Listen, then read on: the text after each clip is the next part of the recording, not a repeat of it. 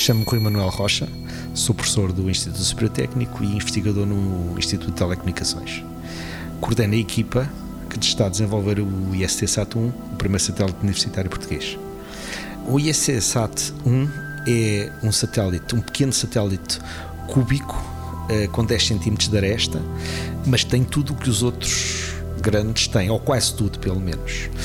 O seu objetivo é ensaiar um sistema compacto e baixo consumo de recepção de sinais ADSB, sinais estes que são sinais transmitidos pelos aviões e que permitem localizá-los e representá-los em sites como o Flight Radar 24, só para dar um exemplo.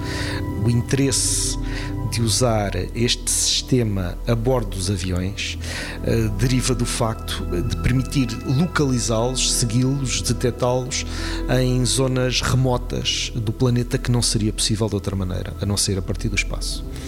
E, portanto, usando este sistema, é muito mais fácil localizá-los em situações de acidentes, como o caso do Malaysian Airlines 370 ou no caso do avião da Air France o AF447, eh, que desapareceram em circunstâncias trágicas.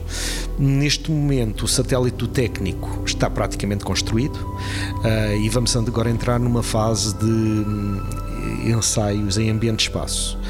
Depois desta fase, ele será lançado, alguns no final deste ano. Portanto, eu acredito que no início do próximo ano nós estaremos ansiosamente à espera das primeiras mensagens deste satélite vinda do espaço.